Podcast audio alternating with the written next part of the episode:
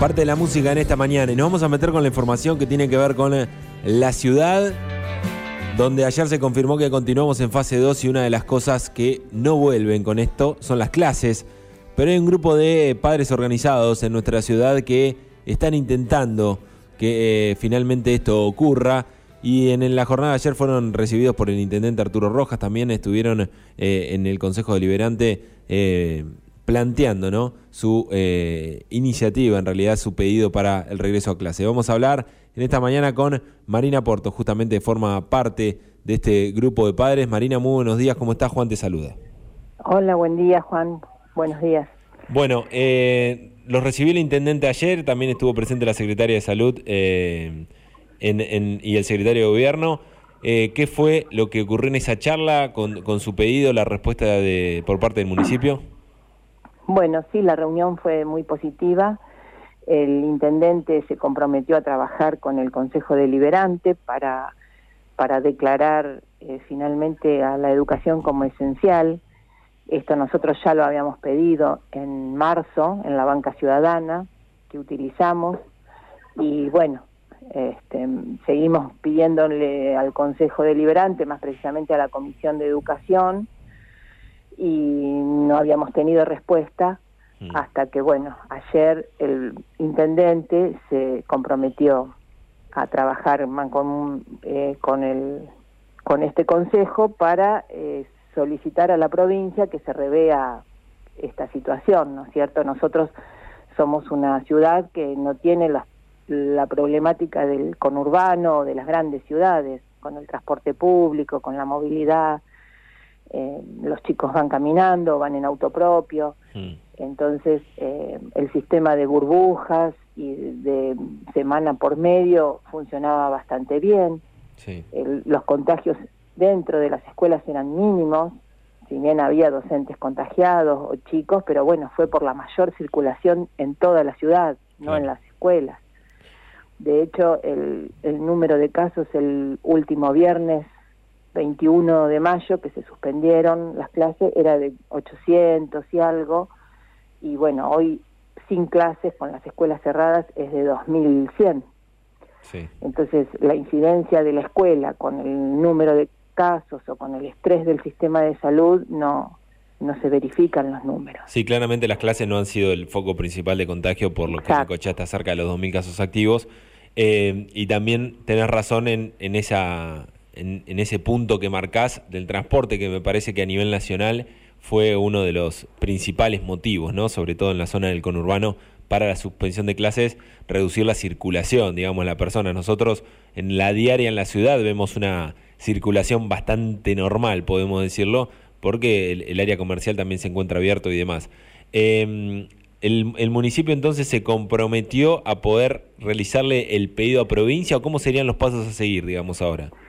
Eh, sí, el, Ejecutivo va a trabajar con el Consejo Deliberante como para que todos estos avales o fundamentos que tiene eh, la presencialidad, eh, elevarlo a provincia. Bien. O sea, busca el aval del Consejo Deliberante para eh, enviar a provincia. Además, ahora el 31 de mayo, que tantos municipios pasamos a, fase 2, eh, provincia cambió el criterio. Claro. Entonces, eso perjudicó a muchísimos municipios. Eh, no sabemos por qué cambió el criterio, porque sabiendo mucho más sobre la enfermedad, sobre el virus, hasta el mismo sistema de salud está mucho más capacitado, eh, cambió ese criterio para eh, por región sanitaria. Entonces, si hay una ciudad en la región sanitaria que es enorme, que está está mal en cuanto a casos, perjudica a toda la a toda la región. Por ejemplo, nosotros dependemos de la región sanitaria de Bahía Blanca. O sea que es lo mismo estar en Bahía Blanca que estar acá o estar en La Dulce o estar en en em, energía. Le, les dieron el, Ejecutivo les dio alguna fecha porque hay eh, sesión en el Consejo Deliberante este viernes. O sea, la idea es poder tratarlo ahí y después ya inmediatamente eh, realizar el pedido a provincia. Eh, la idea era así, era en la próxima sesión. Bien. Yo no sabía que era este viernes, sí, en la próxima sesión, para este, pedir cuanto antes a provincia que se revea esta situación. Sí. Bien. eh, digamos, para ustedes están con la expectativa de que en las próximas semanas puedan tener alguna novedad y tenemos algún caso... Sí, sí a, a, nivel de provincia, de padres organizados, estamos siempre pidiendo cuál es el plan, claro. porque no sabemos cuál es el plan. Quizás conviene adelantar las vacaciones y después seguir un poco más en, cuando el, tiempo es bueno, o comenzar el ciclo lectivo en febrero. No sabemos cuál es el plan de recuperación, de cumplimiento de la ley de 180 días. Mm. Eh, todos los ministros, todos hablan y hablan y después en la práctica no se cumple nada. Eso es lo que vemos, que nuevamente estamos como en 2020, con las escuelas cerradas, sin perspectiva, porque mm. no nos dicen, no comunican un plan, no lo deben tener, mm. y, y sabiendo mucho más cómo cuidarnos, con protocolos. Supuestamente el 2020 estuvieron las escuelas cerradas armando los protocolos, mm. autoridades con los gremios, armando el plan jurisdiccional, armando, bueno, para, y, cerrarlas. Y, también sumándole que el plan de vacunación está avanzando bastante en nuestra ciudad y que los docentes, creo que en un porcentaje alto, ya están hasta con las dos dosis. Sí, ya están, ya están con, con docentes y auxiliares. Claro. Sí, todo el que se el que se anotó para vacunarse está está vacunado. ¿Tienen conocimiento o contacto con eh, un grupo de padres similar en algún otro municipio de la provincia que estén pidiendo lo mismo o saben de alguna situación similar? permanentemente estamos en contacto. Estamos en un grupo con padres de toda la provincia. Eh, los más próximos que tenemos son de Tres Arroyos, que mm. también hacen las vigilias de velas los viernes, como fuimos a la municipalidad. Eh, y en, setenta y pico de distritos hay hay padres organizados. ¿Y, qué respuesta tienen por parte del gobierno ellos en sus ciudades, digamos? También es la misma, es la misma. Eh, la Plata se mueve a la gobernación directamente. Claro. Y también no, no tienen respuesta, no hay un plan, mm. no la ministra de Educación no sale a hablar, eh, totalmente ausente. Eh, hay una ministra en la provincia, Agustina Vila, se llama, pero bueno, no, nunca, nunca se le pidió entrevistas, los papás de allá de La Plata fueron, dejaron cartas, la verdad que nunca, nunca se dignó a, recibirnos.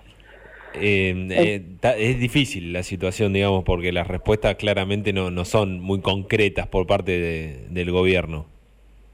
Es que no, mm, ya te digo, no tienen un plan. Mm, nosotros nos quedaríamos más tranquilos si te dicen un plan. Bueno, esta es la segunda ola. Eh, estamos así. Sí, hacemos las vacaciones ahora en junio y, después seguimos eh, hasta que pase esto, pero han sido todos rumores y nada se ha concretado. Sí, o dichos del ministro Trota, que viste que a veces el ministro Trota dice una cosa y a la noche el presidente dice otra. Sí, ya pasó. Entonces, ha ocurrido. Sí, sí. Entonces, este, es como que estamos en un barco sin timón y bueno, el tiempo pasa para los chicos. Hay chicos y adolescentes que, que, están fuera de la escuela, están fuera de los comedores.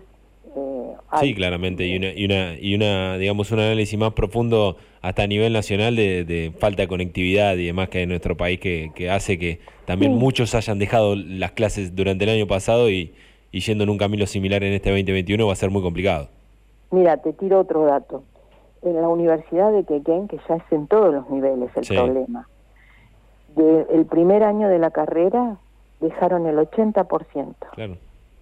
Siempre hay deserción, más o menos un 40, un 50. Bueno, el año pasado fue de 80%. O sea que la catástrofe educativa es en todos los niveles. Sí. Nosotros estamos dedicados a nuestros hijos porque ellos no tienen voz. Claro. Pero eh, nosotros estamos abiertos a todos los chicos eh, que quieran sumarse a este reclamo porque el perjuicio es para todos los estudiantes, para adultos que quieren cambiar su realidad, que oh. estudian y quieren capacitarse por un, por un curso, para, para cambiar su trabajo, y también están perjudicados. La virtualidad no es para todos. la virtualidad es para muy pocos, no solo por la conexión, sino por la capacidad de atención, por la eh, por las, el, incentivo que te da. Entonces, eh, tanto tiempo sostener virtualidad es imposible. lo acompañamos y lo sostuvimos el año pasado cuando no se sabía nada del virus, cuando no sabíamos cómo cuidarnos, cómo contagiábamos, pero ahora ya está, ya, ya tiene que, terminar. Bueno, Marina, eh, te agradecemos la comunicación esta mañana, esperamos y seguiremos atento, eh, atentos el, tema, eh, buscando una solución. Gracias por la comunicación, te mando un saludo.